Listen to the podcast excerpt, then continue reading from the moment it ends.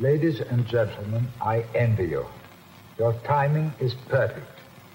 You come into the direct response business at the right moment in history. You're onto a good thing. ¡Hey! Bienvenido a un nuevo episodio de Marketing para David. Un podcast dedicado a vos, David, que estás escuchando y que como yo necesitas armas de marketing para diferenciarte y competir con los gigantes de tu industria, los Goliath. Mi nombre es Javier Iranzo y hoy vuelvo a recibir a un crack total, el influencer financiero más visto de Chile. Antes de presentarlo, si te gusta este podcast, por favor suscríbete y activa las notificaciones para no perderte ningún episodio. Además, así apoyás al show, nos motivamos un montón. Ahora sí, hoy vuelvo a hablar con Francisco Ackerman. Escucha, David, Francisco es fundador de The Power Challenge, la primera academia de finanzas e inversiones de Latinoamérica. Yo estuve como en su primera o segunda generación, tomé uno de esos cursos buenísimos. Además, es el influencer más visto de Chile en la categoría finanzas. En el 2020 comenzó a crear contenido, o sea, hace re poquito, y se entusiasmó con la idea de apoyar a 100 millones de personas con sus finanzas personales y oh boy, claro que lo necesitamos. Creó dos podcasts, una cuenta de Instagram, una de TikTok y un canal de YouTube y logró más de 400.000 personas interactuando con sus contenidos. Abrí TikTok y lo ves, abrí Instagram y lo ves. Si quieres escuchar más sobre la historia de Francisco y sus años en capitalizarme, puedes escuchar el episodio número 18 de este mismo podcast, pero cuando termines de escuchar este. Hoy vamos a aprender cómo crear una máquina de contenido y convertirte en influencer. Ojalá el más visto de Chile, lo que sea que estás haciendo. Quédate que vamos a aprender muchísimo. Bienvenido, Francisco. ¿Cómo estás? Muy bien, y tú, Javier, muchas, muchas gracias por esta invitación. Es un privilegio tenerte acá. Sabes que me, me apareces tanto en las redes sociales que ya me pone nervioso entrevistarte, porque tenés como ese efecto del. Ya sos famoso. Podríamos decir, Francisco es famoso. Es famoso. Sí, es famoso. Uno- yo pensé que te iba a pasar al revés, que como que ya somos amigos, ah, porque ya me veía así. Es como una mezcla, es como una mezcla de las dos cosas, pero es como, uy, abro y está. ¿Te presenté bien? ¿Algún dato que, que quieras agregar? Puede ser eh, académico, formal o freak. Para que sepa la gente, estudié una carrera, ingeniería comercial. Siempre digo que me ayudó muchísimo en varias aristas de mi vida. Obviamente en el tema de las finanzas personales no.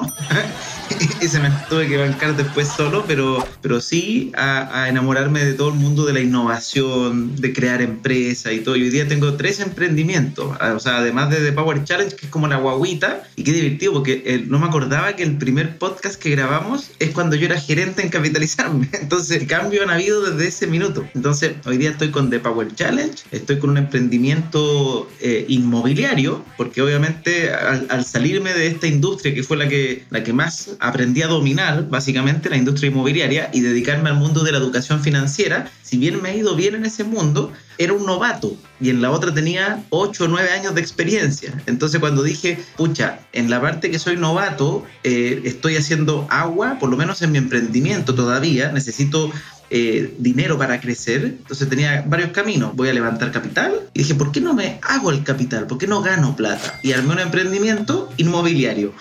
y resultó que en un mes, en base a mucho esfuerzo, pero, pero la verdad es que esfuerzo táctico, nos dimos cuenta que si no- nos juntamos personas que estamos en esto hace rato, solamente cuatro amigos, y eh, logramos el evento con más ventas inmobiliarias en Chile.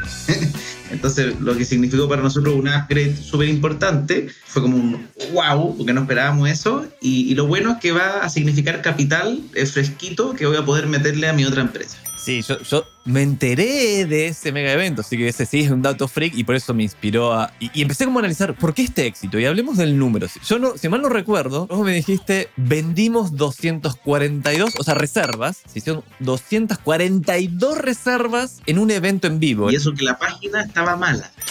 Eso que la página se caía. Yo, yo digo, pucha, que. Pero pasa mucho eso cuando es masivo. Eh, pero bueno, ese fue el número. Y uno lo que apunta es que, es que se cierre la mitad de eso, más o menos. Esa es como una puntería en esta estrategia de lanzamientos. Al menos en el mundo inmobiliario. Ahí vamos a meternos de lleno eso, así que David, quédate que eso es re interesante. En resumen, Francisco logró un récord, un Guinness récord, si se pudiese, en Chile, de mayor cantidad de ventas de departamentos. Aparte en un año complicado, digamos. Porque existe el récord, ojo, el récord, y creo que tú lo también lo entrevistaste, ¿no? A, a Ignacio. Sí, sí, sí, sí, sí, sí, sí, de Brokers Digitales. Ya, pues, Ignacio tiene el récord el 2020. El nosotros fue el récord el 2022. ¡Oh, qué picado! Y el primer lanzamiento de Ignacio en su vida fue conmigo. Si somos, nos conocemos súper bien. Sí, el, el, podcast que hicimos con Ignacio también estuvo fantástico. Repasamos bien la fórmula de lanzamiento, que ahora la vamos a, tocar en este podcast. Pero creo que me faltó que mencionas tu tercer emprendimiento y ahí nos metemos lleno. Con Challenge Loop que es esta empresa de lanzamiento. Y el tercero, bueno, que una es, yo lo considero mi propio mi autoemprendimiento, como mi autoempleo de influencer, que hoy día me genera y me genera más ingresos que el resto de los emprendimientos. Entonces, también lo considero un emprendimiento porque pasó de ser algo que era por oficio, o sea, por oficio, por, por la buena onda, por así decirlo, a convertirse realmente un trabajo. Porque hoy día tengo clientes, tengo que cumplir ciertas cosas, entonces, y tengo otro emprendimiento, pero que no, no sé si vale la pena porque son, tengo porcentaje es chico, de una empresa de Estados Unidos de terreno, de una empresa de farmacia. Entonces tengo, estoy, eso yo diría que es más eh, inversión. Muy bien, vamos a meternos ah, al tema del día, que es cómo convertirte en influencer. Y a mí, una de las cosas que me vuelve loco, digamos, hay un libro que se llama Vuélvete tan bueno que no puedan ignorarte tan bueno que no pueden ignorarte. Y me acuerdo también, hace un tiempo atrás pasó Nicolás Palacios, que, es uno de tus adventures financieros, y porque había lanzado su libro de Inevitablemente Rico, yo sé que lo termino. Y en el paso número dos es Hazte valioso, de cómo volverte rico. Paso número uno, calcula tu número dos, pero el segundo, Hazte valioso. Y vos en poco, en dos años, te volviste el influencer financiero, o necesitamos eso, todos, todos necesitamos entender eso, en solo dos años. Y abro el teléfono y ahí estás, y estás, y estás, y estás, y estás. Y sin pagar, ojo, cero, cero publicidad, cero, cero, porque hay algunas personas que pagan para que sus publicaciones agarren más vuelo. A mí me da exactamente un rábano. Yo soy una de esas. lo, confieso. está muy bien una estrategia. Mira, como dato freak ahí, en TikTok pasé de. Porque quería sumar followers para tener social proof, para si alguien entra al TikTok y diga, ah, ok, tiene un número. Pasé de, de mil que me había tomado desde que creé la cuenta hacia 3, 4 años a 10 mil en 48 horas con 150 dólares. Entonces, eso fue una inversión. Sí. heavy. Heavy. Sí. Heavy. No, yo me fui por el camino de crear, crear, crear a lo, a lo B. Claro, no, lo, tuyo es. lo confieso acá. Digo, quiero hacer lo que hace Francisco, quiero hacerlo, quiero, quiero. Pero no puedo. Así que quizás no pude hasta ahora, porque ahora nos vas a contar cómo se hace la salsita. O sea, cómo creas tanto contenido. Partamos de dos bases importantes. Una, uno debe encontrar algo que lo apasione y que lo apasione mucho. A mí el concepto finanzas personales me cambió radicalmente la vida. Yo amo lo inmobiliario, por eso también en el mundo inmobiliario yo estaba siendo muy reconocido, pero reconocido internamente, lo que se llama como B2B. Entre las empresas me conocían, ¿ya? Eh, que eso se trabaja de otra manera, no era salir en todos lados, sino que era eh, yo participaba de todas las reuniones, comités negociaba los proyectos, qué sé yo. Y me gustaba el mundo inmobiliario, mucho. Pero mis finanzas personales, algún se lo conté en el capítulo anterior también, estaban en el suelo. Y dije, pucha, necesito arreglar esta situación. Y me puse yo mismo a escuchar contenido financiero. Entonces ahí todos los que estén aquí, todos los David, que de repente sientan que están en un hoyo y que no se puede salir, es todo, esto está todo en uno. Y es realmente así. A menos que tengas una excusa magistral, así como que te tiren con grillete en la casa y algo así realmente raro. Si no es tu caso, significa que está en tu cabeza el problema. Está ahí la, limitante. Entonces yo me puse a escuchar libros de autoayuda, parecían súper raritos para esa época, para mí eran raros, era como, que ¿qué estoy haciendo? Pero bueno, lo voy a hacer. Necesito esta ayuda. y libertad financiera y esos conceptos y, y, empecé como a agarrar los ingredientes que me gustaban Cuento corto, los tres meses yo ya estaba sano financieramente. Sano no quiere decir que haya salido de mis deudas, tenía muchas deudas, muchas, sino que por fin podía vivir con menos de lo que ganaba y con harto menos. Me lograba sobrar un millón de pesos mensuales.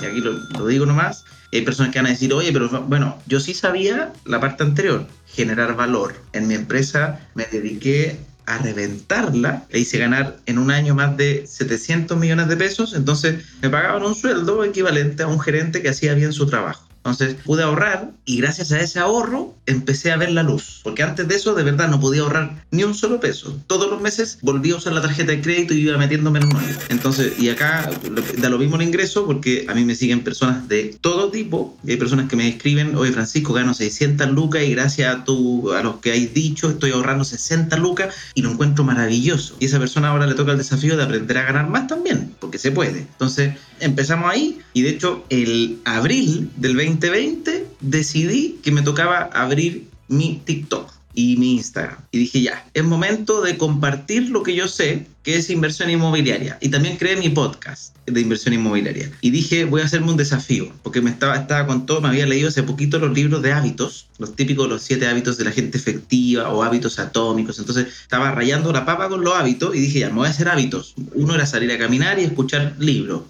otro era eh, bajar de peso y cerré la boca y bajé 20 kilos. No solamente cerrando boca, sino que me, con ayuda, ojo, esto es súper importante, cada persona distinta, yo necesitaba apoyo. Me apoyó mi familia, me apoyó mi, mi, señora, en ese minuto Polola, me cocinaba y me daba las comidas del día, a ese nivel. Y eso me ayudó, pero no me salía nunca. Después me desordené. y hoy día, de hecho, estoy volviendo a la misma habitualidad de tener las comidas listas. Entonces, eh, empecé y dije, voy a hacer siete contenidos al día. Ese es el número que me decidí por autoimponer. Siete contenidos al día, de cualquier formato, historia, reel, eh, TikTok, eh, un podcast, lo que sea, pero yo tenía que estar en la retina de alguien siete veces al día. Y ahí empecé, empecé, empecé, empecé. El primer año fue súper duro, nadie me veía, nadie me conocía, yo se la mandaba a mis amigos, así como, oye, mira, empecé este podcast y con vergüenza, porque al principio uno habla más mal, habla rápido, sentís que estáis haciendo el loco, pero, pero bueno, eso le va a pasar a todos.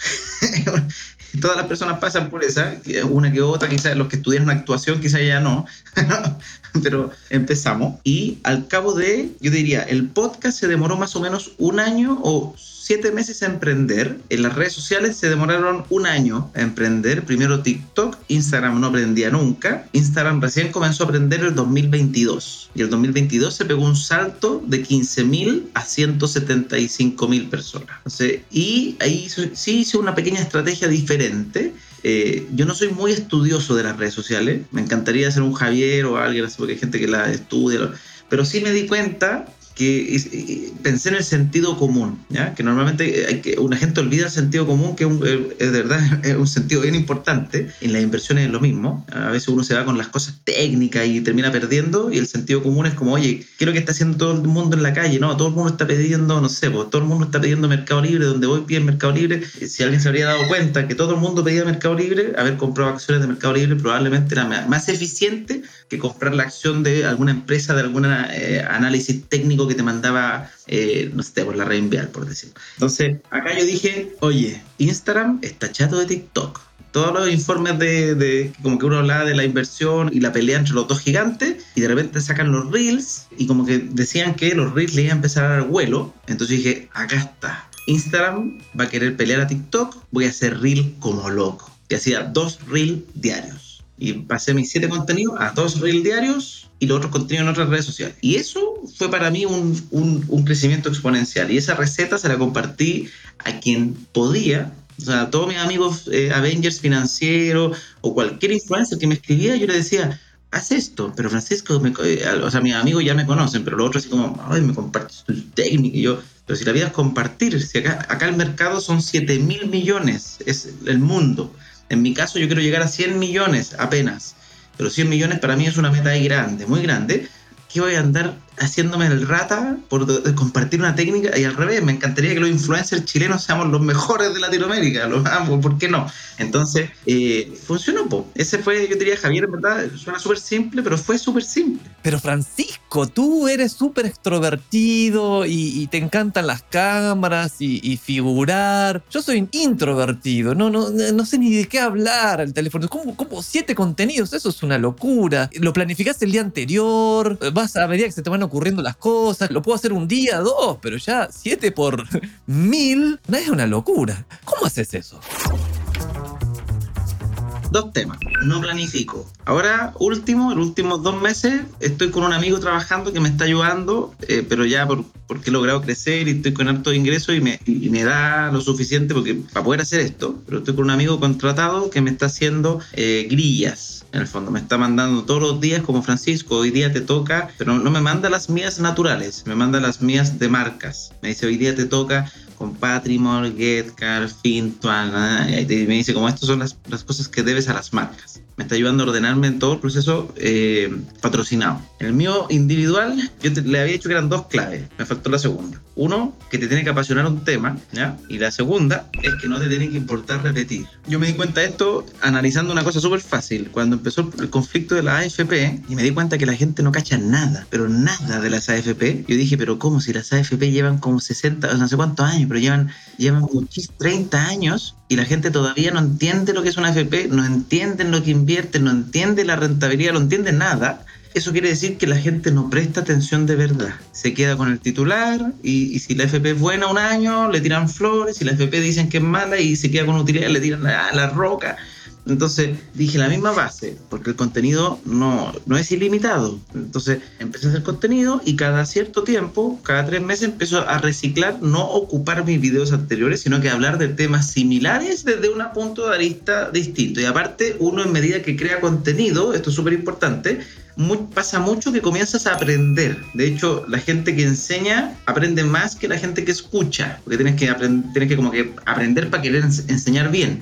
Entonces te empiezas a especializar cada vez más, es como un círculo virtuoso. Empiezo a crear contenido, básicamente en, en, mi forma de hacer contenido lo hacía más que nada, lo hago cuando estoy en el living, lo hago cuando estoy caminando. Voy en la calle y saco el celular como loco, ojalá que no me roben, busco que no haya gente cerca, obviamente, pero ahí me, me lanzo con los videos y empiezo a bla, bla, bla, y, me, empecé a crear personajes. Eso también es importante, se me ha olvidado esta parte. Esto no es una clave, esta me funcionó a mí, no sé si es para todos. Y hay gente a veces que tiene cierto tema que no quieres, no sé, pues no quiere producir eh, risa, bueno, pero en mi caso yo dije, la educación financiera en Chile existe, y existe hace rato. O sea, yo si me pongo a buscar encuentro cientos de papers, hay canales financieros, hay programas financieros, YouTube financiero, hay de todo. O sea, el tipo que dice, oye, yo en verdad quiero arreglarme financieramente va a encontrar la información. Eh, pero yo decía, pucha, ¿por qué no lo hacen? Po? Si la información está. ¿Y por qué no lo hice yo? ¿Qué hacía yo? Ver Netflix todo el día, ver cualquier cosa, ver series, el último capítulo, Game of Thrones, eh, Stranger Things, lo que sea, pero, pero una, un capítulo de aprender a, a manejar mis finanzas, qué lata. Entonces dije, el chileno es más o menos parecido, y me imagino que en Latinoamérica también. ¿Qué programa tiene rating? Eh, Morandé con compañía, es más antiguo, pero para gente que sabía, un programa de pura risa y, puro, y las pechugas, y, puras tonteras, eh, versus, eh, no sé, pues el 13 Cable, un programa de, de educación. El 13 Cable tiene 0,5% de rating y el otro tenía 35%. la gente estaba viendo eso, las mujeres bailando y los chistes. Entonces yo dije, pucha, la educación está en uno, el, el, las mujeres bailando y la entretención están en, en 35%. ¿Cómo acerco? ¿Cómo los mezclo? Quizás no llego a 35, pero quizás hago que el 20% lo haga. Entonces empecé a mezclar educación con cómico, con, con diversión. Y ahí creé personajes. Creé a Frank, que es un personaje como básicamente un alter ego, bien, bien eh, chistoso, que es como el que hace todo mal, pero y que se, y se quiere a sí mismo más que nadie. Y la plata en vez de e invertirla se la gasta en Botox y, como, tiene como una cara desfigurada. Tengo otro personaje que es Mr. Impuestín, que enseña los impuestos de manera graciosa. Entonces la gente se ríe porque como que dice, porque Mr. Impuestín es como, sí, te estoy quitando la plata. Y la gente como, ah, y en verdad me quitan la. Uh, y después se ponen a estudiar la, la reforma tributaria. Pero le, les produce este gancho, eso es lo que me gusta, les produce este ganchito de, ah, churra, se puede aprender, no es de gente de la NASA. Y ahí me gusta meterse a, a contenido más formal, que ahí yo no soy, yo no soy el formal para eso. Es que es espectacular, porque vos encontraste, ese es el santo grial de la producción de contenido, cuando es educación más entretención, obviamente vas a generar mayor conexión y por eso es parte de la receta de tu éxito. Entonces, mira, estoy, lo voy a repasar.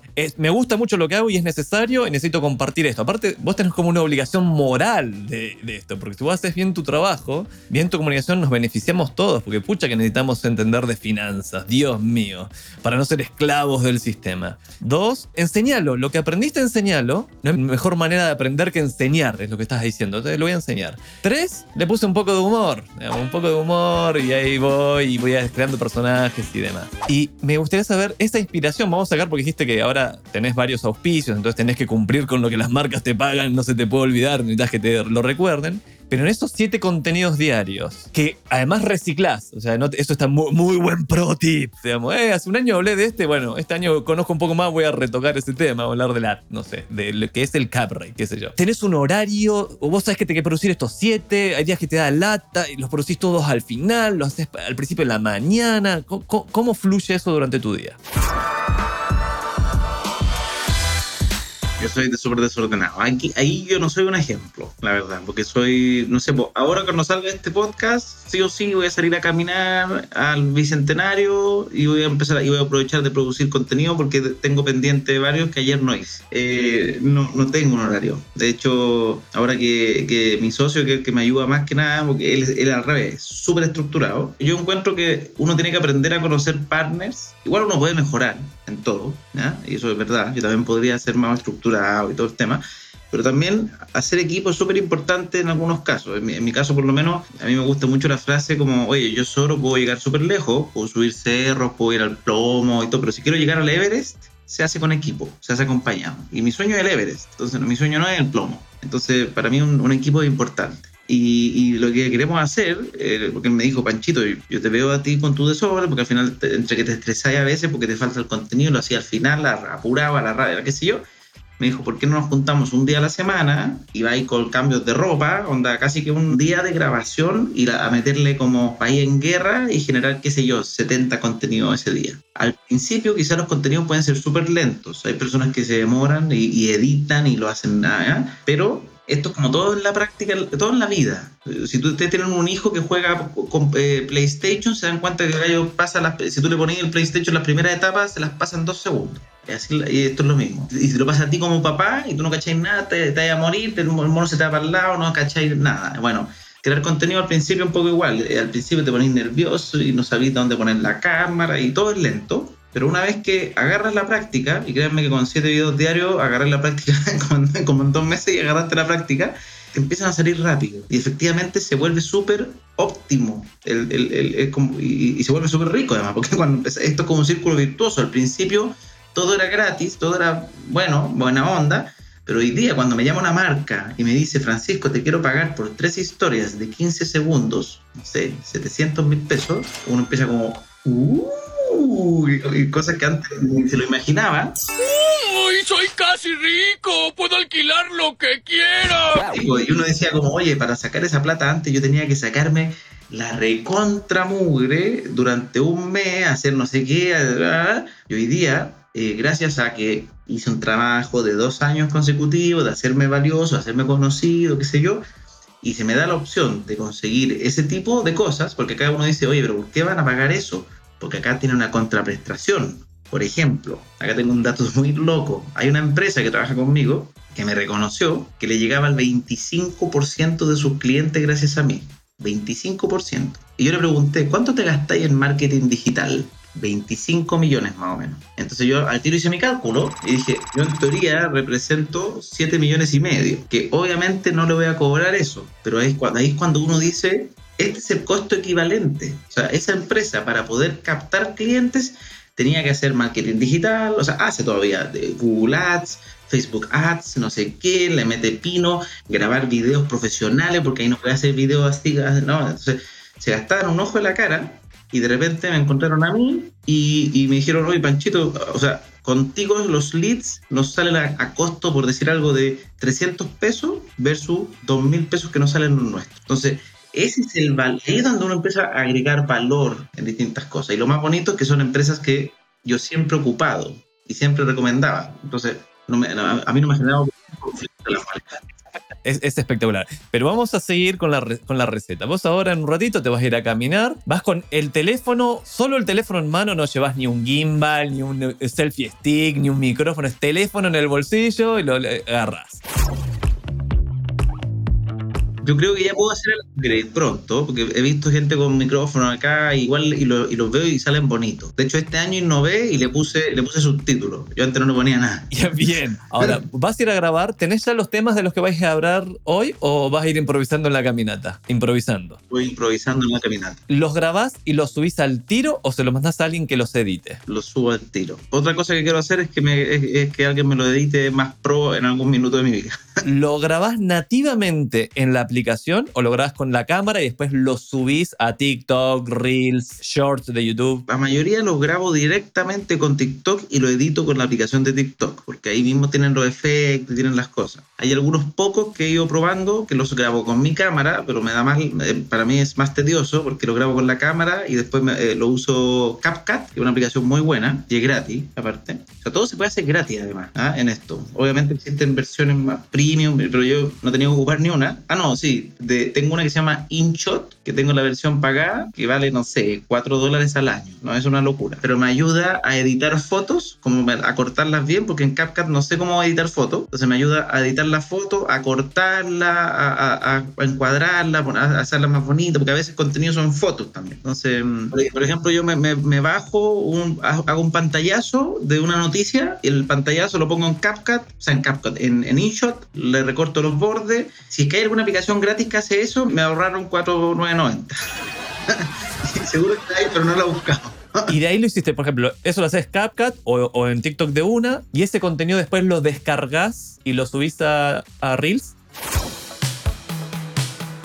Me meto en TikTok, yo me meto a una página que se llama, eh, no sé, pues, descargas punto no sé qué, que es la única que he encontrado que te descarga los videos de TikTok sin marca de agua y sin virus. Entonces, ese, porque si tú lo, si tú lo descargáis directo con el logo de TikTok, Instagram te castiga. Entonces, lo descargo sin la marca de agua y lo reutilizo en Instagram. La gran mayoría, el 95% de mis reels son videos de TikTok. Y TikTok es como mi, mi maquinita de prueba. Ahí hago no sé, pues, seis videos al hilo y, y al que mejor le va, ese me lo descargo. Y Instagram la- es una comunidad que la cuido más. ¿Por qué decidí esto? Porque en TikTok hay más hater. Y creo que la gente hater son personas con muchos problemas personales, que obviamente me encanta llegar a ellos porque creo que algunos pueden cambiar y todo, pero en Instagram es más comunidad. La gente cuida mucho más, está contigo, me, me comenta mejor, es distinta. Entonces, por eso voy como fileteando desde, desde TikTok a Instagram, porque en TikTok hay, hay gente que lo único que entra, eh, que no sé qué hace en su vida,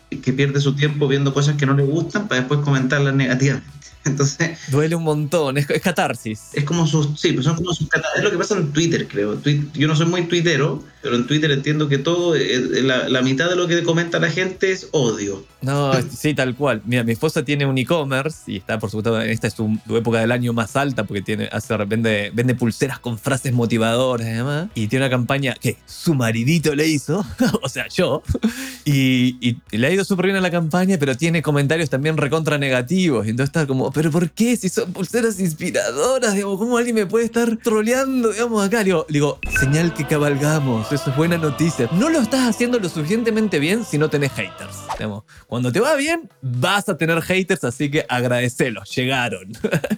Envidia existe Ya. y fuerte. Otro ejemplo es el Dato Freak. Si vos entras a TripAdvisor y ves y buscas el Machu Picchu, hay gente que le puso calificación de una estrella. En Machu Picchu, imagínate. Picchu, no podés poner una calificación de estrella. En fin. Dato para vos, quizás que quizás no lo estás haciendo, te va a servir. ¿Lo estás subiendo a Shorts de YouTube? Ese mismo contenido que es el equivalente a Reels y a TikTok. No, ese es un pendiente que tengo, porque me habían dicho que Short de YouTube está agarrando vuelo. Hice, subí un par y me dejé estar. De hecho, eh, YouTube es algo que me gustaría retomar bastante. Ahora lo retomé como porque armé un grupo de Telegram, armé un grupo de Telegram como porque como este año me desordené financieramente nuevamente, o sea, estoy generando mucho más ingresos que antes y todo, pero ya no estoy ahorrando el 33% de mi sueldo, estoy ahorrando menos. Entonces dije, ¿qué, qué me pasa? Si, si estoy ganando más, ¿por qué estoy ahorrando menos? Si mi lógica siempre fue la distinta.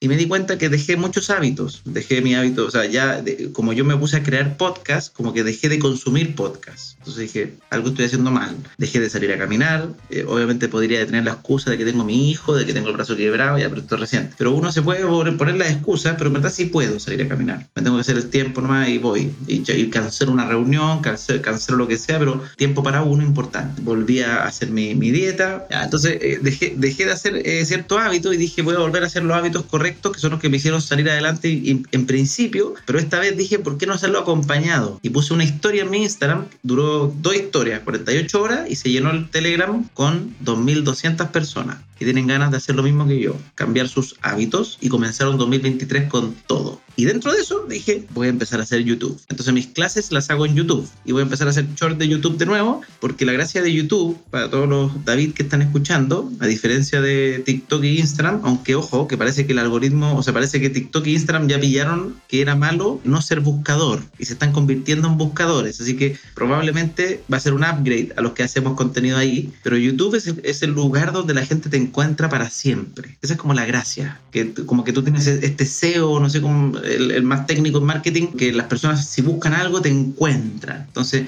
YouTube tiene una magia bien interesante. Es como los blogs. Y hay un punto más, ¿eh? Hay un punto más por el cual debería subir el mismo contenido que está haciendo para TikTok, el curado, el que mejor le fue a Shorts de YouTube. Es que YouTube lo estás consumiendo en la tele. Entonces, he visto ya y he sido de, ah, oh, voy a ver YouTube. Uh, veo los Shorts en YouTube. Y es como el efecto TikTok o Reels, pero lo tenés en la tele. Entonces estás en una pantalla que por ahora ni Reels ni TikTok está. Es buena idea. ¿eh? Ahora que me lo dices, mi sobrino vino para acá el fin de semana y estaba pegado viendo YouTube. Y me dijo, yo veo youtubers de verdad. Este tiene 10 años. yo le dije, oye Lucas, yo no, yo no soy youtuber, veo de verdad. Como, como para reírse. Challenge accepted. Dame un año más y yo voy a ser un youtuber de verdad también. Entonces, repasemos rápidamente, Francisco, y después nos vamos a meter a una sección que voy a llamar Asesoría no paga, pero espectacular. Pero repasemos tu plan de contenidos. O sea, tratás de hacer siete contenidos orgánicos para las diferentes plataformas, Reels y TikTok. Eh, haces contenido patrocinado para las mismas plataformas. Tenés dos podcasts con peras y finanzas. ¿Y cuál es el otro? y aprende de inversión inmobiliaria. Pero ojo, uno reemplazó al otro. No sigo con los dos, por si acaso. Ok, o sea, ahora es con peras y finanzas. Y compré de finanzas re- la reventación otro negocio también. Sí, le pusiste muchísima onda a este podcast, se nota. ¿Qué más estás haciendo en términos de crear y publicar contenido?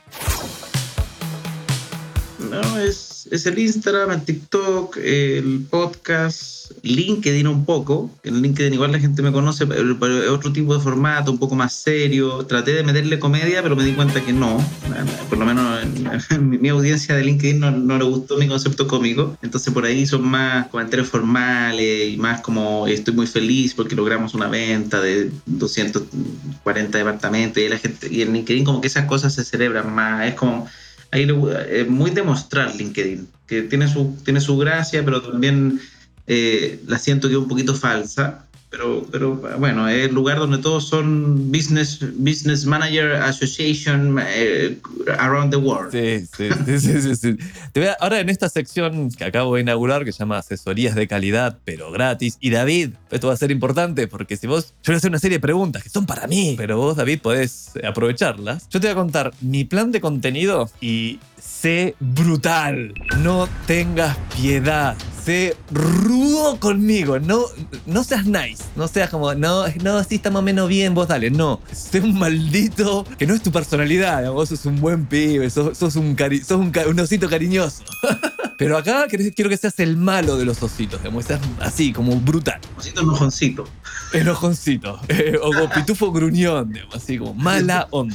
Yo te voy a contar mi plan de contenido, vos destruílo y decime qué más podría hacer. Mira, yo lo que estoy haciendo es, hace, también hace dos años, o más, un poco tres años atrás, yo me independicé, renuncié a mi trabajo, dije, no aguanto más todo esto, era muchísimo estrés, digamos, era no, sé, no sabía dónde iba, digamos, y armé una consultora con un par de clientes freelance, sin equipo, sin nada, y empecé a darles servicios. Pero eso anduvo más o menos bien un tiempo, pero no llegaban clientes, no llegaba, estaba quemando mis ahorros heavymente. Y dije, ok, tengo que empezar a crear contenido, tengo que empezar a crear contenido, soy marketero, así que tengo que poder crear contenido.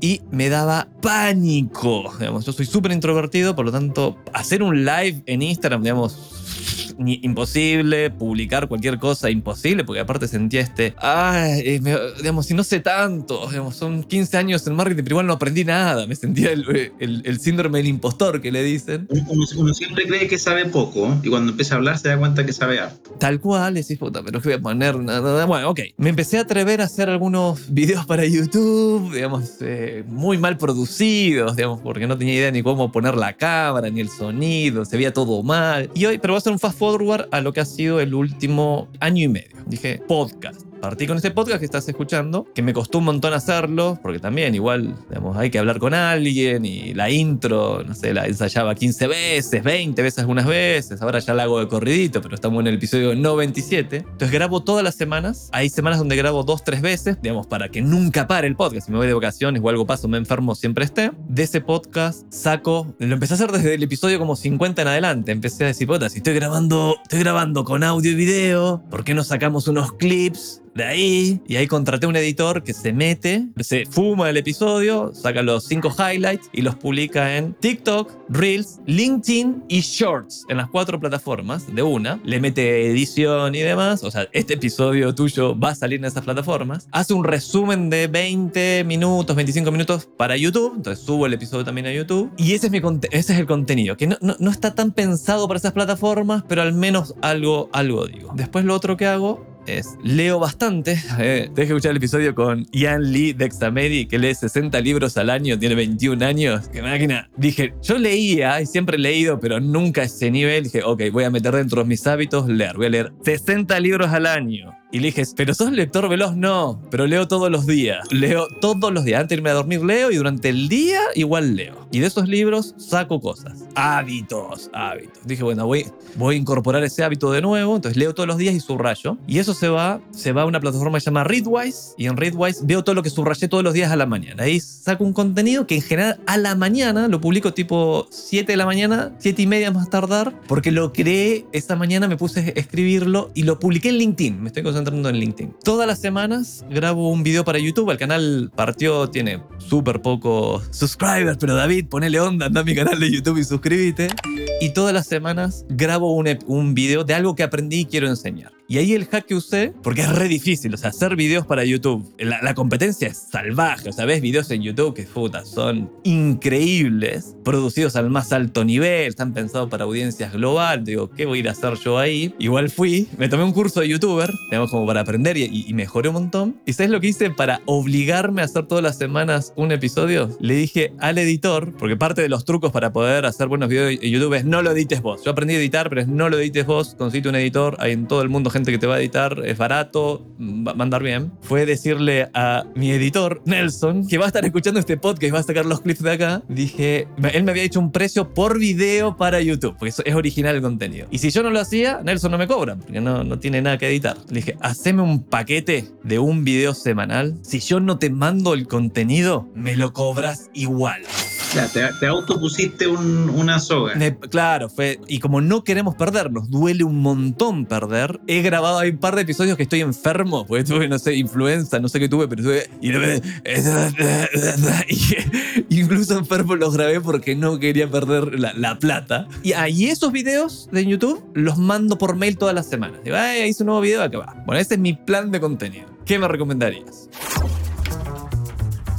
un par de, de cosas. Un tema que a mí me sirvió mucho, se me había olvidado este tema, son juntarse con personas que la estén haciendo y pedirse feedback. Porque uno piensa que está haciendo en América, qué sé yo, pero en verdad es, ya, pero ¿quién lo está haciendo? ¿Quién es un youtuber cercano mío que la está haciendo y qué hace? ¿Cómo lo hace? ¿Por qué, lo te- qué ha hecho que suba rápidamente? Tú ya, no sé, ya te, te juntaste con, con Nico Palacio, pero ese es uno. Así como él, hay, hay muchos ejemplos. Yo digo algunos argentinos, por ejemplo, Juan Lérida, que también es un marquetero que, que es bien, bien potente en las redes sociales. Hay uno que se llama Felipe Algo, chileno. eh, se me olvidó el apellido, el apellido, voy a buscarlo, pero, pero también marquetero.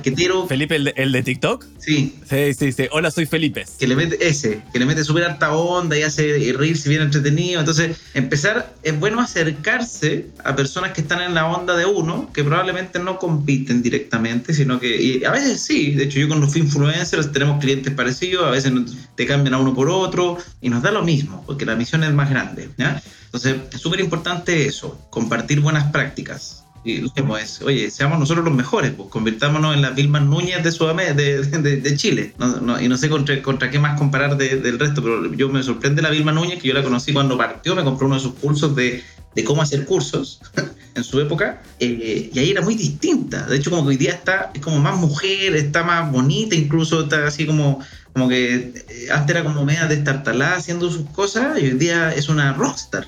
Entonces, eh, hay que ver qué hicieron esos que pasaron a este estado. Depende de lo que tú quieras hacer, obviamente. Pero si a te gusta ese nivel que ves en otros, oye, ya, ¿qué están haciendo estos gallos? Uno. Segundo, en YouTube yo no soy experto. Así que no estás la persona inadecuada. Pero por lo menos lo que veo gracias al, podcast con Peras y Finanzas, eh, que ahí sí nos ha ido súper bien en YouTube, es dos cosas. El contenido tiene que ser súper valioso. No, no es, eh, bien que tú te caigas una vez a la semana, autoimpuesto, pero tienes que tener algo que entregar. Y algo que entregar de verdad. Y, y que este contenido sea en parte lo que el público quiere. La mayoría de los youtubers potentes son muy fieles a su público. O sea, al final son ellos los que los, los que los hacen grandes. Entonces nosotros cuando nos ponen en los comentarios, oye, nos gustaría que hables de este tema, anotado, y se toma ese tema y se parte con ese tema para que la gente enganche con el tema, que en verdad es parte de lo que ellos nos pidieron, y después se toma un tema que uno quiera entregar. Entonces, sumamente relevante la opinión del público en- en- para partir por lo menos los episodios. Tienen que estar bien rápido y en los primeros minutos, porque son los primeros minutos los que te, la gente está ahí con ganas de ver tiene que tener estructura. Esto no lo hago yo, eh, pero sí mi equipo de Compera y Finanzas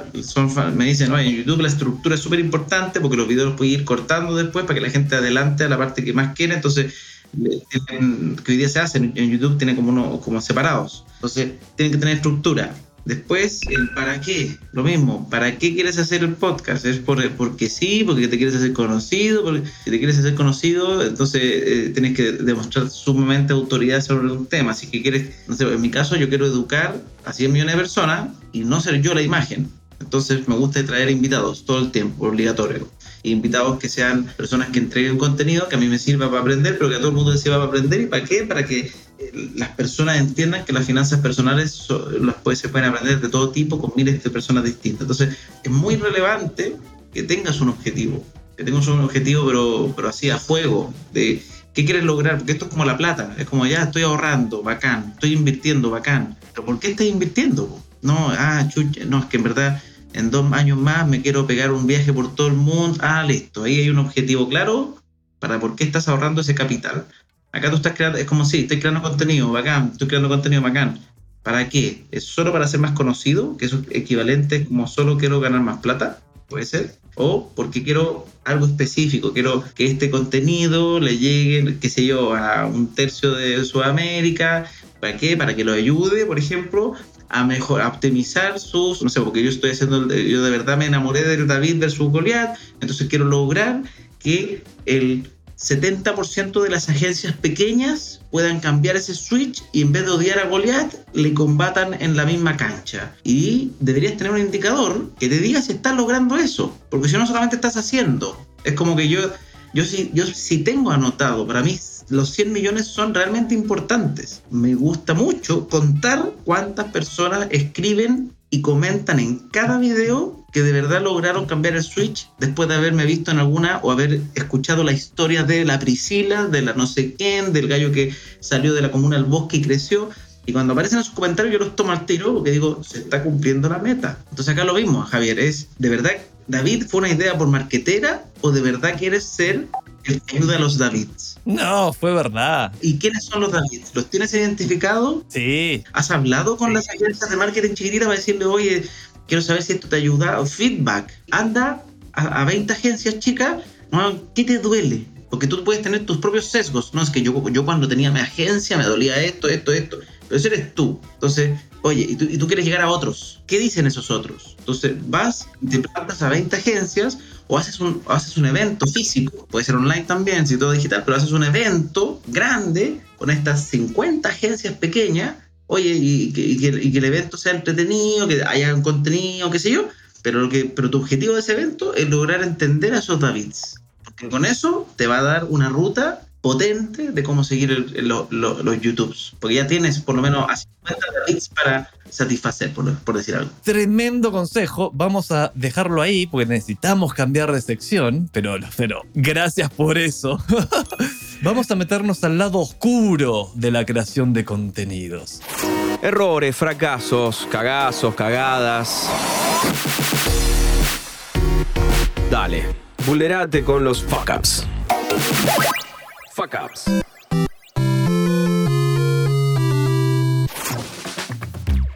En estos dos años, seguramente algún que otro cagacito te debes haber mandado. ¿Cuáles son? ¿Qué aprendiste para que David y yo no los cometamos? Uno, clarísimo, una vez que hice un, hice un video con algo de política entre medio, desastre, desastre. Lamentablemente, en general, las personas no logran diferenciar política de nada y, y trae sentimientos de odio gigantescos. Son pocas las personas que, y, eso falta, falta educación cívica y educación general en todo, en toda Latinoamérica para poder ver esto un poquito más como el concepto arriba, súbete al balcón y cuando uno dice, oye, mira, la derecha y la izquierda tienen estos pros, estos contras, ambas tienen pros y contras. Uno puede estar más a favor de los pros de una que los pros de que, pero ambas tienen cosas nefastas y cosas positivas. Y cuando uno, eh, cuando hice un video que se me ocurrió hablar medio político, lo que hice al final fue ser, ser separatista, porque aparecieron hate, de realmente hate, quedaba ahí y se bloquean. Es como que me da lo mismo de lo que, o sea, si Francisco está diciendo que ahorrar es bueno, es mentira, porque él piensa, entonces al tiro es, no, porque es el problema. Muchas personas en Dios, la política es como de, de los dioses. Es, eh, si eres distinto a mi pensamiento, todo lo que dice está desvalidado. Entonces, a diferencia, por ejemplo, para mí, si un gallo que piensa distinto que a mí políticamente, eso lo dejo por un lado, digo, no estoy de acuerdo con él en eso, pero si me está enseñando cosas que son topísimas, tomo todas. Entonces, eso es súper importante. Fue un backup importantísimo porque me dejó la embarrada. Quizás fue viral y para algunas personas les gusta eso, pero no fue el tipo de viral que yo buscaba. Claro. O sea, no, le- lección ahí, no vamos a escuchar a Francisco hablando de política. No. Y, y también porque define esta audiencia. Pues yo, por ejemplo, cuando fue el plebiscito, yo hice una encuesta. Y mi, y- y mi encuesta del plebiscito de salida salió con 0,5 de diferencia del real. Y para mí fue un orgullo, porque quiere decir que mi audiencia es representativa. Significa que estoy llegando, porque para mí habría sido súper frustrante, por ejemplo, que mi audiencia fuera solamente rechazo, por ejemplo. Porque significaría que estoy llegando solamente a un tipo de persona, ¿ya? Que, que no es la idea. Yo que yo quiero abarcar al revés, lo mayor posible, todo el mundo aprenda. Entonces, eso es lo bueno de mantenerme, de abstenerme de, hablar de esos temas porque uno, porque y pasa, hay influencers que le encanta tirar en su contenido cosas como no, y todo lo que está mal ahora es culpa del presidente, o todo lo que está mal, eh, di- eh, eh, como casi que te lo encaran. Hay gente que me ha hecho como dúos, así como Francisco, deja de ser neutro, di las cosas como son, todo es culpa de ellos. Y yo les digo, respondo con la misma y con, con ironía, oye, pero ellos nos habrían eh, revelado si es que la gente del otro lado hubiera sido más como la gente. esto, esto fue una explosión, ¿o no? Porque había algo mal.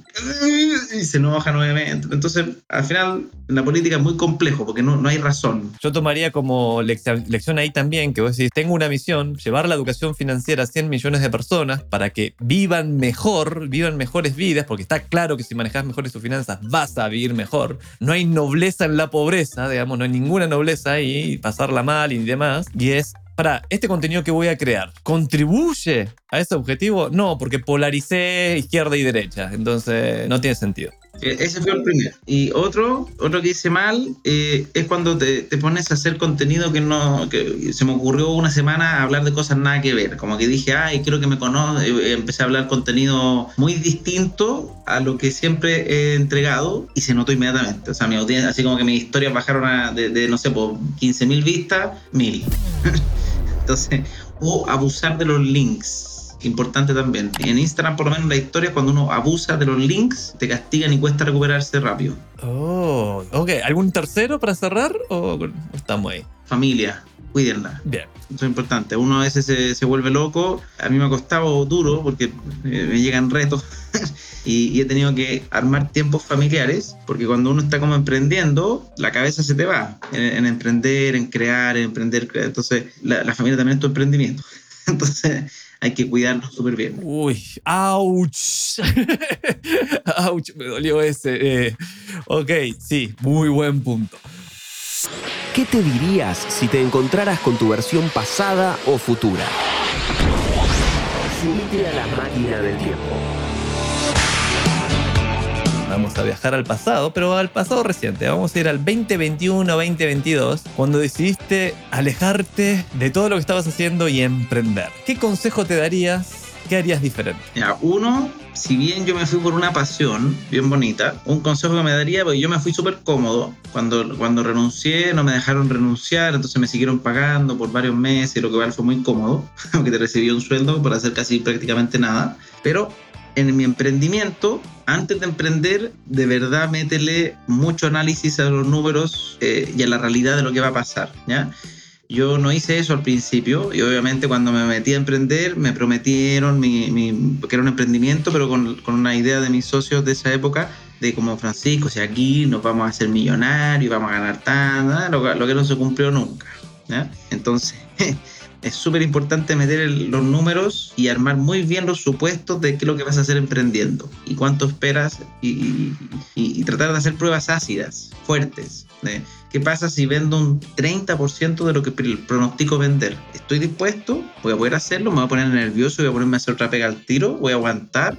eso es súper importante. Yo hoy día, hoy día cuando, cuando analizo emprendimientos, bueno, y también es qué tan metidos van a estar los socios. ¿ya? Nosotros tuvimos una pelea de socios muy, muy rápido porque dos de los socios no se metían en nada y se pelearon un poco entre ellos, qué sé yo. Entonces al final es súper frustrante, porque tú sentís que estás llevando, la, estás llevando la mochila y yo hice la clásica, ahí somos cuatro amigos divididos en cuatro, todo entre cuatro, pero al final si tú hacías el 70% de la pega eh, y te lleváis un cuarto, uno te empecé a frustrar, a trabajar, a hacer más, menos cosas, porque no, no, no hayas el sentido lo que estás haciendo, y te hace pelearte solo, porque te, porque te enoja, obviamente. Y los otros piensan que valen porque, no sé, ayudaron al principio y qué sé yo, y le dan valor a cosas que ya no valen hoy día. Entonces, es súper importante definir bien los roles que va a tener cada uno claro y ponerle valor a eso. O sea, si, de verdad son tres amigos que ustedes dicen que de verdad van a ser un tercio cada uno de todas las cosas, y eso es lo que vale, ok. Pero si de verdad uno de los socios va a estar desde su casa y, y, va, y va, a apoyar de, a veces y va a dar su mejor esfuerzo, pero, pero porque no puede dejar su trabajo, porque no sé qué, qué sé yo, y el otro va a estar al 100%, o le definen un sueldo, por último, y dicen, oye, tu sueldo es el que vale todo esto, y el resto, que no sé, pues trabajas una hora además de tu sueldo, esa es la misma hora que trabajo yo, entonces estamos equivalentes. Ah, ok, pero tiene que ser equivalente, tiene que ser algo que se sientan los dos que están eh, equitativos porque si no, las peleas son rápidas. Totalmente. Sabes que sal, salió mucho ese tema en, la historia de este podcast, digamos, los problemas con los socios iniciales, y hay, nuevas metodologías, no nuevas, hay metodologías que permiten como ir revaluando esos porcentajes a través de, sí, en el primer año estábamos todos contentos, pero después vos te casaste o te fuiste de viaje o te hiciste un monje tibetano, por tanto ya tu aporte es diferente, así que van cambiando como las, por, las proporciones de acuerdo al valor entregado cada vez. Pero vamos, casi se me olvida una sección importante estoy seguro que tenés mucho que decir, que es la de hacks.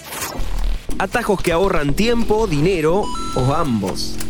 No me hice rico firmando cheques, señor. Es hora de los hacks. Y va así. ¿Qué hack relacionado a generar contenido has implementado últimamente que te ha ahorrado tiempo, dinero o ambas y lo recomendarías a un amigo? Ah, un hack, el, el, el, que te pone los subtítulos de eh, CapCut, te pone automáticamente subtítulos en los videos, lo encuentro extraordinario. Y los subtítulos la gente los valora mucho, pero mucho. No tengo idea por qué, pero hay gente que ve contenido sin audio. Hay, gente como adicta a ver el celular en la noche y lo ve sin audio. Como que, está, como que no quiere despertar a la gente, entonces se ponen a ver sin audio. Entonces, si no tienen subtítulos, no te ven. Si tienen subtítulos, te leen. Entonces, ese hack fue importante, me, ayudó a tener mayor visualización en mis historias. Eh, sí, puede ser más lento porque en vez de grabar, te, tenés que grabar la historia, descargarla, editarla, volverla a subir. Tiene como, te da un beneficio, te quita un poco de tiempo. Hasta que Instagram saque su subtítulo automático. En TikTok ya existen. TikTok también tiene, tiene subtítulos, por si acaso. ¿ya? Me sirve, dale. Eh, ¿Qué otro hack? Así como reciente que haya hecho, que mis hacks son como más materia blanda. Es como un hack para mí es las relaciones. O sea, yo soy fanático de crear relaciones. Todo el tiempo estoy buscando gente que esté en la Yo me junto mucho a tomar cafés, a compartir, a generar ideas, participo de charlas, pero voy con el ánimo de aprender por un lado y por otro lado de generar conexiones que te agreguen valor. Entonces, por ejemplo, no sé, ahora el, el 15 y 16 de diciembre el ETM Day, tremenda instancia para, para generar valor. Son 15.000 emprendedores que están ahí, 15.000 personas de emprendimiento, innovación. Entonces, hay un montón de lugares que uno tiene, tiene que estar si es que quieres por lo menos conocer la industria. Si, si, si tu queja es, oye, es que yo no tengo los contactos, bueno, los contactos se hacen, ¿ya? Quizás tuviste la suerte que naciste de alguien millonario, pero esos son los menos. Así como la gente le encanta decir que, que se, las cosas se, se, acumulan en poco, bueno, la, el 1% del país tiene los contactos regalados, el otro 99% no y se arma, y se arma en base a valor. Entonces, la, esas reuniones tienen que ser siempre de agregar valor. No hay nada peor que alguien te pida un café para conocerte y, y, escucharte, nada más. Así como, ay, quiero que tú me digas todo y yo no hago nada. No. Yo cuando invito a alguien a un café, pues vamos a a compartir cosas. No es a que, oye, quiero sacarte información. Muy buen hack también. O sea, no es un hack, pero es un consejo de vida. El último, crear comunidades. Yo sé que es como medio obvio y todo, pero, pero es que acá hay algo que es muy importante. Yo creo que a mí me diferencia muchas veces mi contenido de. Porque hay personas que, como que dicen, porque el libro les dijo que era bueno ser buena persona, por decir algo, pero no lo sienten. A mí mi contenido me da bien porque. Y por eso es que es importante que encuentren, así como tú dijiste, oye, yo quiero, yo quiero que los Davids les vaya bien. Tienes que encontrar algo que te, que te vibre de esa manera. Y crear comunidad es eso. O sea, yo en Capitalizarme creé la, la, hoy día ya no estoy ahí, pero la, la primera comunidad que Capitalizarme, que fue brutal, la creé desde el corazón, y yo todos los días me metía a hablar, a meterle contenido y nada, qué sé yo, y se convirtió en la comunidad inmobiliaria más grande de Chile. Después ahora estoy creando una comunidad de personas que quieren cambiar sus hábitos. Todos los días, todos los santos días me meto y les mando un audio cariñoso, les escribo, les no sé qué,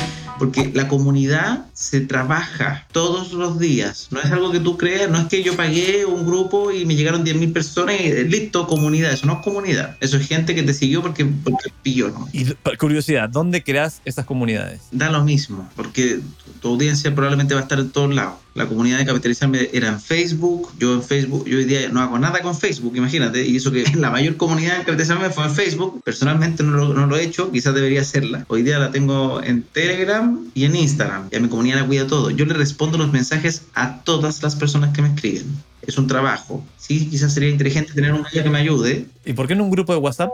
No lo sé. Ah, podría haber sido. Podría haber sido. Telegram, o sea, el Telegram lo hice por la limitación. Yo quería tener más, más de mil, entonces no quería tener dos grupos de WhatsApp. Y lo bueno es que Telegram te, te permite separar. Tiene temas. Tiene tema hábitos, que ahí se hablan los temas de hábitos, tema clases en vivo, que ahí publico las clases en vivo, y tiene cinco temas, eh, conversación libre para que hablemos lo que sea. Entonces, eso, esa, esa versatilidad que te da Telegram, no, todavía no la saca WhatsApp. Clarísimo. Estamos llegando al final del podcast, pero tengo una pregunta que no me quiero ir, no me quiero ir. ¿Tenés un minuto para David? Es para David. Obvio, obvio. Podría ser un lado B del podcast, pero quiero saber, en un minuto, pensarlo a modo TikTok, para extenderte un poquito, no pasa nada, no te vamos a estar cronometrando. Este exitazo, este récord de haber reservado 242 departamentos en un evento en vivo, ¿cuál fue la fórmula? Bueno, ahí mi socio sabe más, debo decir, de la fórmula. Acá nosotros nos juntamos dos amigos, o sea, yo y un amigo, los dos la sabemos. Incorporamos otros dos, los ambos queremos, como que cada uno dijo traiga, traigamos a otro que también sabemos que son buenos en esto. Entonces, la fórmula de lanzamiento es, es, sencilla, solamente que es tediosa. Hay que hacer hartas cosas y hay que hacerlas cuando se dice que hay que hacerlas. Entonces, son mínimo 50 días, más o menos, de preparación para el lanzamiento exitoso. Entonces, primero tú consigues la oportunidad, conseguir el proyecto, qué sé yo. Ahí es donde yo soy el socio que agrego valor. Yo soy conocido en toda la industria inmobiliaria, no me costó absolutamente nada encontrar un proyecto. Traté por capitalizarme, no me fue bien, no, no me dieron bola. Después me fui a una inmobiliaria y me agarraron al vuelo. Entonces, la inmobiliaria me dice, Francisco, genial, tengo un edificio que son dos torres, 600 departamentos, quiero partir con la primera, pucha, con que se vendan 50, nosotros así, pero wow, o sea, porque aparte sabían que estaba solo, era con dos amigos, o sea, era como, y las empresas grandes le vendían con cueva 50 también, entonces era como, Francisco, si tú no lográis mejorar, bacán. Entonces, producto, súper importante. Después hay que armar los videos que son los videos, son todos los videos que van a estar en las campañas de publicidad. Entonces ahí tienes que tener a alguien que tenga un poquito de buen tono, que tenga que, que sepa lo que habla, que, y que ojalá sea autoridad. Y ese fuiste vos. Y ahí estaba yo. Eh, Por eso yo tenía, yo era, eh, eh, como socio, yo soy el elemento que era autoridad, traigo el producto y que soy muy buen speaker también. Entonces yo, yo estaba en la cola final, que es, la- es hacer el lanzamiento y hacer las clases. Entonces tú preparas, preparas el contenido inicial y después viene una serie de mailing, se abren grupos de WhatsApp, los cuales tienen que ser nutridos, o sea, se les mandan mensajes de cierta manera. Después se preparan tres clases, cuatro verdad, cuatro clases más, más el lanzamiento. Entonces se preparan cuatro clases. Todo eso, esta parte de acá contenido, lo hizo la Javi, que es la que traje yo a, a esta sociedad. Ella era muy buena en eso, lo hacíamos antes en conjunto cuando estábamos en capitalizando, entonces dijimos, yo dije, oye, creo que ella lo se encargue y empezó a armar toda esa parte, todo ese, el aparataje del contenido y de la gestión de los grupos de WhatsApp. Y se usa JoinSap o hay, hay como tres aplicaciones, pero yo ocupo una que, que hoy día, de hecho, Ignacio Corrales es socio de esa empresa. Funnel chat. Funnel Chat, esa, Funnel Chat. Entonces, listo. Preparados los grupos de WhatsApp, creamos como 25 grupos. Marketing digital, hay que ser bueno en eso. Ahí, o de la mano de algún Javier Iranzo, o de quien sea. Nosotros en este caso teníamos una agencia que conocíamos, un David, se llama Juan David, de hecho, que es una máquina, una máquina, y nosotros dijimos, mira, en vez, de, en vez de contratarlo como agencia, te queremos hacer socio. ¿Te animáis? Y el tipo dijo, ok. Y el tipo es una bestia. Y ha aprendido y ha hecho, también importante, experiencia. Ha hecho otros lanzamientos, entonces más o menos sabía cómo era. Entonces comienzan las campañas a correr. Ahí la primera parte, cuando están las campañas hechas y la edición hay que hacerla bonita, el marquetero es el, el ente importante en ese primer punto, porque tiene que optimizar correctamente para que las campañas avancen en- y, y ca- y captar la cantidad de clientes necesarias con la inversión. La inversión yo se la cobré a la inmobiliaria. ¿Cuánta gente llegó a la clase 1? 2100 2000, de 11.000 que se habían inscrito. 11 de 11.000 que se inscriben, 7.000 pasaron a los grupos de WhatsApp. Bien. ¿Ya? Y de los grupos WhatsApp pasaron 2.300, creo que fueron la primera, es un tercio más o menos. A la primera clase. También acá las métricas son súper importantes y se cumplen siempre muy parecido. Entonces, tú haces la métrica inversa. Nosotros, eh, la inmobiliaria nos dijo, oye, yo quiero llegar a 50 o 100 reservas y es que defínete ya, supongamos que eran 100. Para llegar a 100 reservas se necesita tener 1000 a 1100 personas en la clase final. Para que haya 1000 personas en la clase final tienen que haber 2000 porque en cada, entre cada clase se caen un 30%. Entonces, tienen que haber al menos 2.000 en la primera clase. Para eso tienen que haber al menos 6.000 en el grupo de WhatsApp. Para eso tienen que haber al menos 10.000 inscritos. Ok, fuiste a buscar una tremenda oportunidad, la encontraste, hiciste un deal con esta inmobiliaria de, ok, te vamos a vender al menos 50, lo vamos a intentar, este es el deal. Creaste la campaña orgánica y de publicidad, básicamente vos diciendo, vengan, que les voy, va- se viene una clase espectacular donde vas a aprender esto, esto y esto, inscribite acá, página, dejas tus datos, cuando se va a la página de gracias, decís, bueno, falta un paso, inscríbete al grupo de WhatsApp y ahí va a estar todo pasando porque queremos que la persona, los mails pueden no abrirlos, se puede ir a spam y demás, pero el WhatsApp lo va a ver. Ahí te llegaron 11.000, 7.000 pasaron al grupo y a la primera clase llegaron unas 2.000 personas. Estas 3, 4 clases fueron lunes, miércoles, viernes, domingo. ¿En qué fechas las hiciste y cuál era el tema de cada clase? Ojo que todo el proceso previo, el, mailing es súper importante. Mandamos, hay que tener alguien que sepa escribir mailing buenos. Entonces, se mandaban mailing para no hacer, "Oye, ya se viene la semana inmobiliaria, las clases. Yo me topaba con gente en la calle, me, me inscribí en la semana inmobiliaria. Y yo así como, eh. Entonces, se vuelve un tema, ¿ya?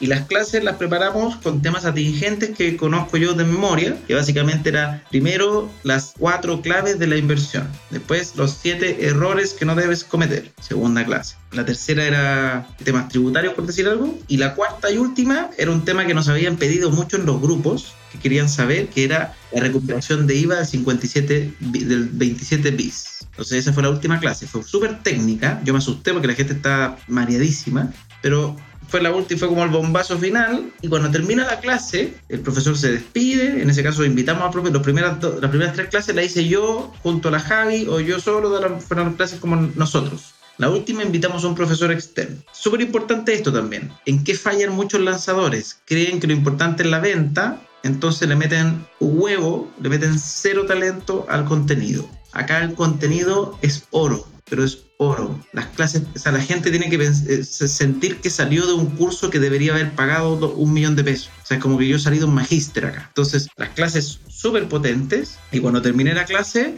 acá vuelve otra cosa que se llama la hiperhonestidad, que a mí me encanta, que es algo que, que también no es difícil, no es fácil encontrar en las industrias, que es decirles desde el día uno, hola, yo te quiero enseñar gratis, pero te quiero vender al final. Si tú quieres, te quedas, es tema tuyo. Pero para que sepas.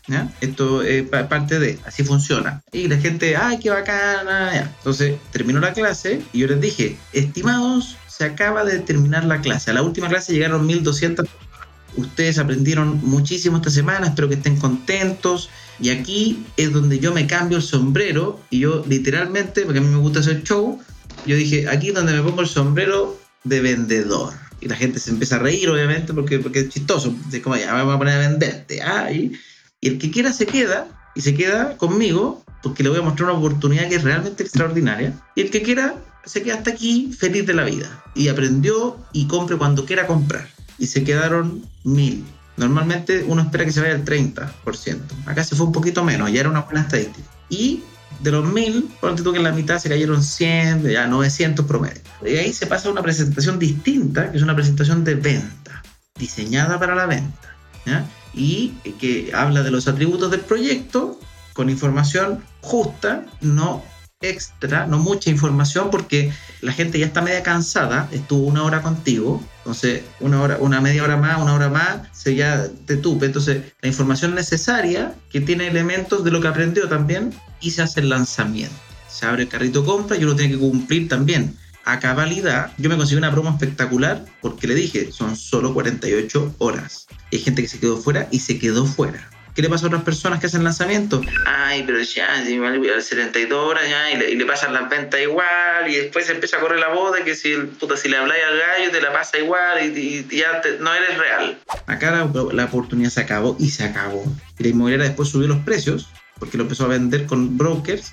Nosotros, por, para que se sepan, co- cobramos un sexto de lo que cobra cualquier empresa que vende, más o menos, y un cuarto de lo que cobra un corredor de propiedades. O sea, irresistible para, para la inmobiliaria, es como obvio. No es tan irresistible, o sea, es, es barato, pero yo le exijo que traspase al cliente ese otro porcentaje, al menos en el lanzamiento. Claro, claro, porque vos no podés hacer una, decir que es una oferta espectacular y yo me doy vuelta y entro a otra página y digo, "Ay, acá hay algo mejor, es más barato acá y mejores condiciones. Tiene que ser una real, real buena oportunidad. Preguntas, ¿qué días fueron estas clases y cuánto duran en promedio y por dónde las hiciste? Fue domingo, lunes, martes, lanzamiento miércoles. Los domingos son súper buenos días, la gente no sabe, pero son buenos días. En la noche como que a la gente le encanta ver cosas. ¿Duración? Una hora, la clase máximo. Yo soy medio extendido, pero es un tema medio personal. Yo me quedo hablando y respondo preguntas y me quedo y, y la- y mi, mi- mis socios me odian porque se querían ir y yo y- ya. Pero eso, eso es un tema mío personal. ¿Plataforma para hacer el streaming? YouTube. Ah, StreamYard con YouTube. Espectacular. Todo gratis.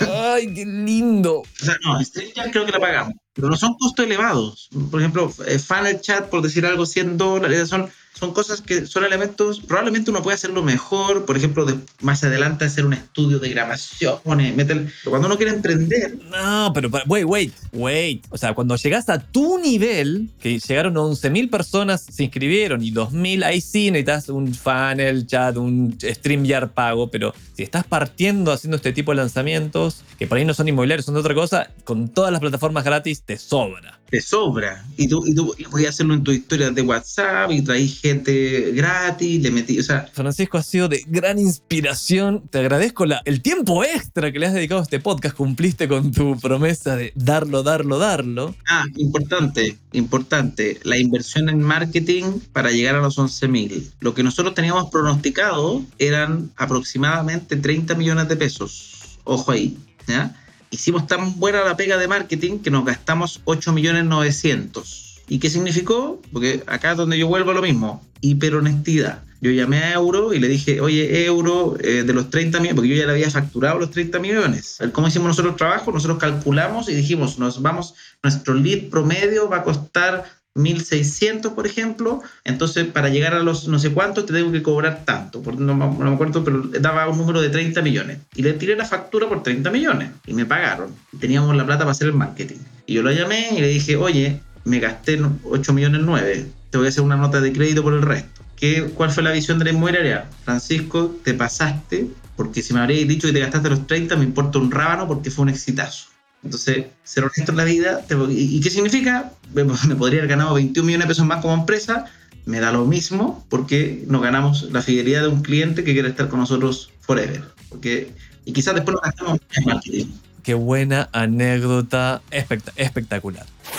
Ahora sí, llegó el momento de despedirnos. Gracias por haberme acompañado hasta acá con esta espectacular historia. Gracias, Francisco. Si David quiere saber más de lo que estás haciendo, quiere contratarte para lanzar algo, si tiene una inmobiliaria, ¿cuáles son los mejores canales para entrar en contacto con vos? Ya mencionaste algunos, pero por favor repetirlos. Instagram principalmente, francisco.ackerman. Así está mi Instagram, así está mi TikTok.